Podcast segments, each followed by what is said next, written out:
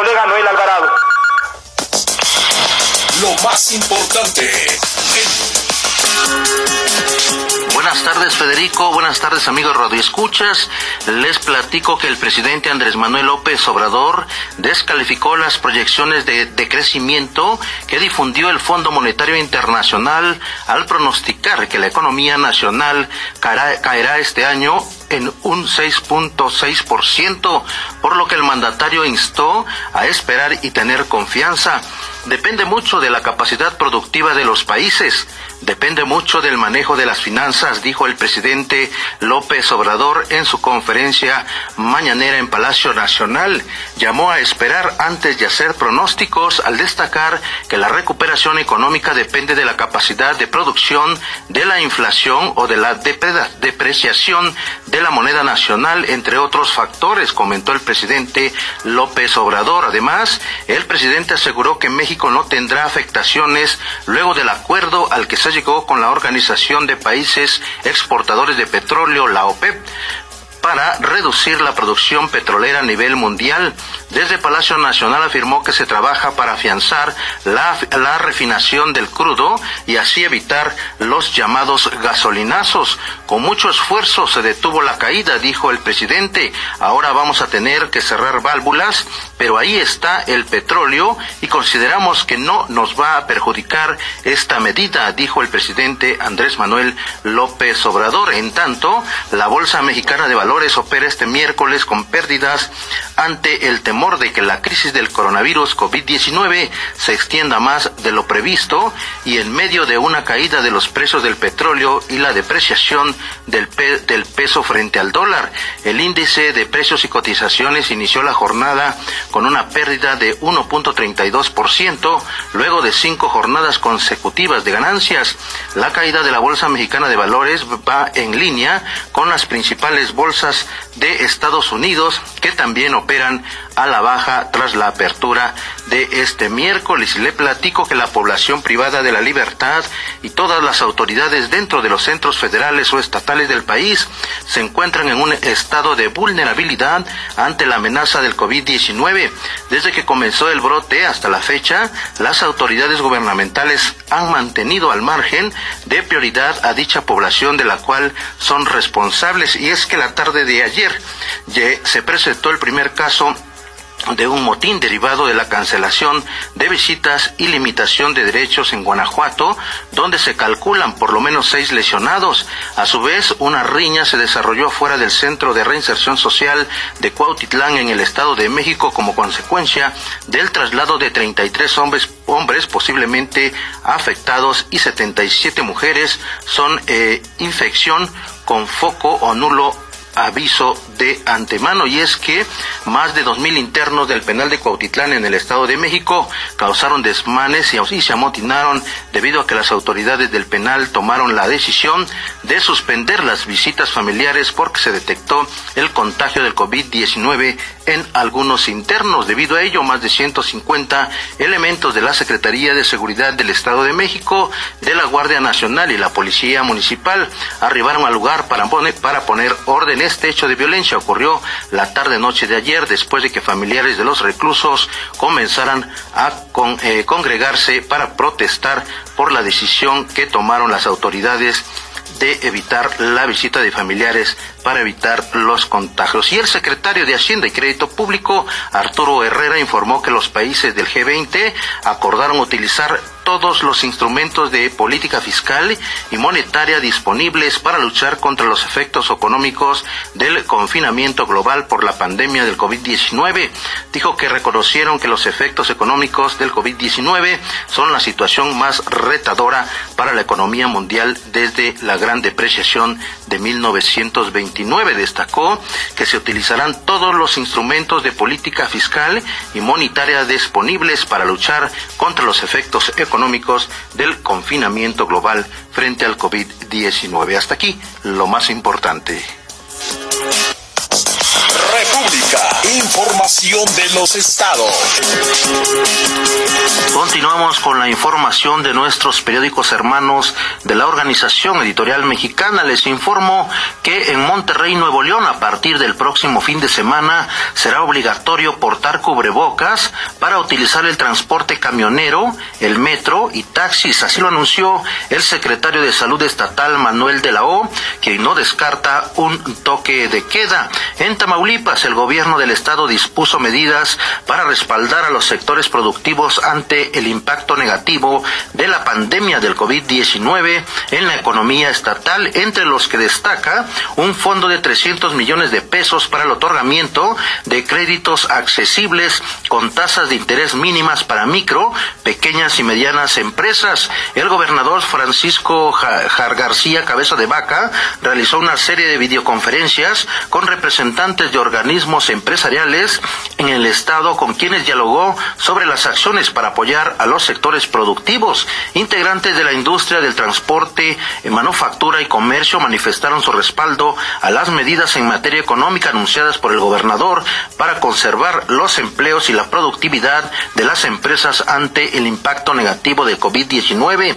Eduardo Javier Lozano Guajardo, consejero nacional de la Cámara Nacional del Autotransporte, la Canacar, reconoció las medidas que ha emprendido el gobierno de Tamaulipas en apoyo de la industria y enfatizó las medidas anticipadas que asumió el gobernador para evitar la propagación masiva del virus. En Baja California, el gobernador Jaime Bonilla eh, confirmó la muerte de uno de sus colaboradores a consecuencia del COVID-19, aunque no mencionó su nombre, eh, eh, Rigoberto Martínez, quien formaba parte del área de la ayudantía del, Ejecutivo, fue una de las víctimas del virus en la ciudad de Tijuana. Bonilla Valdés se mostró preocupado por la elevada cifra de casos y muertes por COVID-19 que ha mostrado Baja California. En Chihuahua, la Secretaría de Salud del Estado reportó 98 casos positivos de contagios por COVID-19 en ocho municipios y 166 sospechosos mediante una videoconferencia.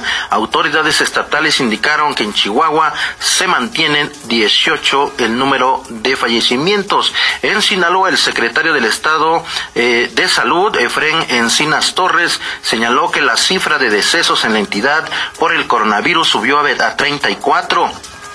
En redes sociales detalló que cuatro personas murieron eh, que residían en Culiacán y eran una mujer de 67 años de edad y tres hombres de 74, 56 y 88. El quinto deceso fue un masculino de 78 años en el municipio de Fuerte. Y en Hermosillo, Sonora, conforme al programa Quédate en casa obligatorio fase 2, que tiene como objetivo reducir el, el 85% la presencia de personas en las calles, David Anaya Coley, secretario de Seguridad aseguró que han aplicado 130 multas a nivel estatal por no cumplir con dicho plan. Agregó que con ello se logra reducir un gran porcentaje de circulación de personas. Hasta aquí la información de la República. Información de la metrópoli con el periódico La Prensa. Gracias por continuar con nosotros aquí en su noticiero. Así lo dice Lamón. Son las 12 horas con 35 minutos de este 15 de abril del 2020. El programa Seguro de Desempleo tendrá un monto total del presupuesto autorizado de 600 millones de pesos y podrá sufrir modificaciones de acuerdo con lo autorizado en el decreto de presupuesto de egresos de la Ciudad de México para el ejercicio fiscal 2020 y al gasto autorizado por la Secretaría Secretaría de Administración y Finanzas de la Ciudad de México. Este miércoles, la Secretaría del Trabajo y Fomento al Empleo dio a conocer el aviso modificatorio por el que se dan a conocer las reglas de operación del Programa Social Seguro de Desempleo para el ejercicio fiscal 2020. Y en las estaciones del metro con más mayor afluencia de usuarios como Pantitlán de las líneas A y 9 se distribuirán de manera gratuita un millón de cubrebocas como una medida más en beneficio de la salud de las personas que deban salir de casa durante la contingencia y trasladarse en ese medio de transporte. Y es que el metro dio a conocer que a partir del próximo viernes 17 de abril el uso del cubrebocas será obligatorio para viajar en la red del sistema de transporte colectivo Metro. La entrega de cubrebocas en la, en la línea Pantitlán de la línea A se realizará por la tarde, mientras que en la línea 9 será por la mañana, ambos casos en los horarios de mayor afluencia de personas. La, eh, también le comento que la Secretaría de Obra Pública del Estado de México dio a conocer un protocolo para que las empresas de la industria de la construcción implementen medidas de higiene y sanidad en las obras públicas que estén en proceso durante la contingencia por el COVID-19.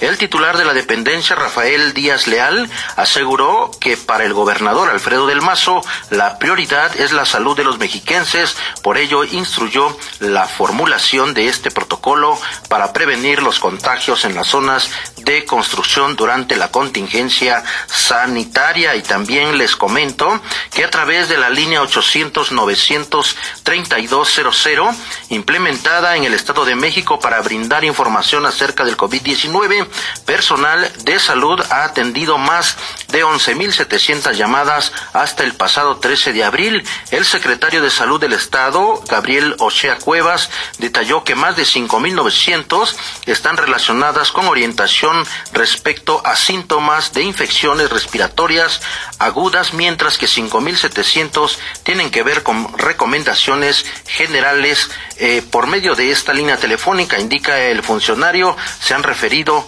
284 casos sospechosos de COVID-19 y con el fin de salvaguardar la integridad física de los profesionales de la salud que viajan a bordo del transporte público y garantizar sus traslados, el secretario de Movilidad del Estado de México, Raimundo Martínez Carvajal, aseguró que será sancionado cualquier tipo de agresión contra médicos, enfermeras, camilleros, urgenciólogos y paramédicos. El funcionario mexiquense indicó que con base en un acuerdo con los integrantes del Consejo Consultivo del Transporte Público, los operadores deberán anunciar ante elementos de la Secretaría de Seguridad del Estado de México cualquier tipo de agresión o discriminación que represente a bordo de sus unidades. Y en temas que tienen que ver con seguridad pública y procuración de justicia, le platico que la violencia no cesa en la Ciudad de México, pese a la emergencia nacional del COVID-19.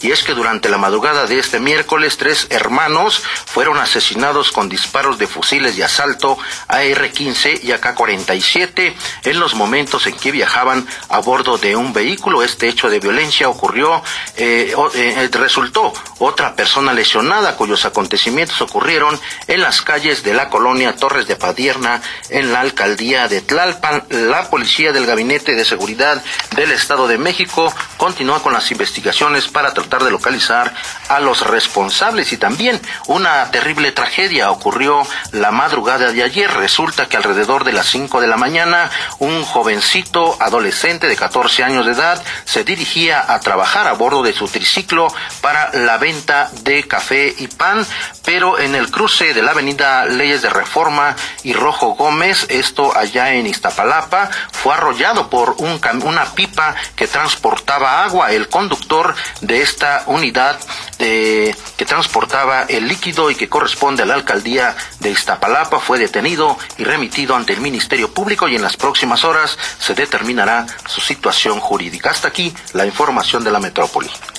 Thank you.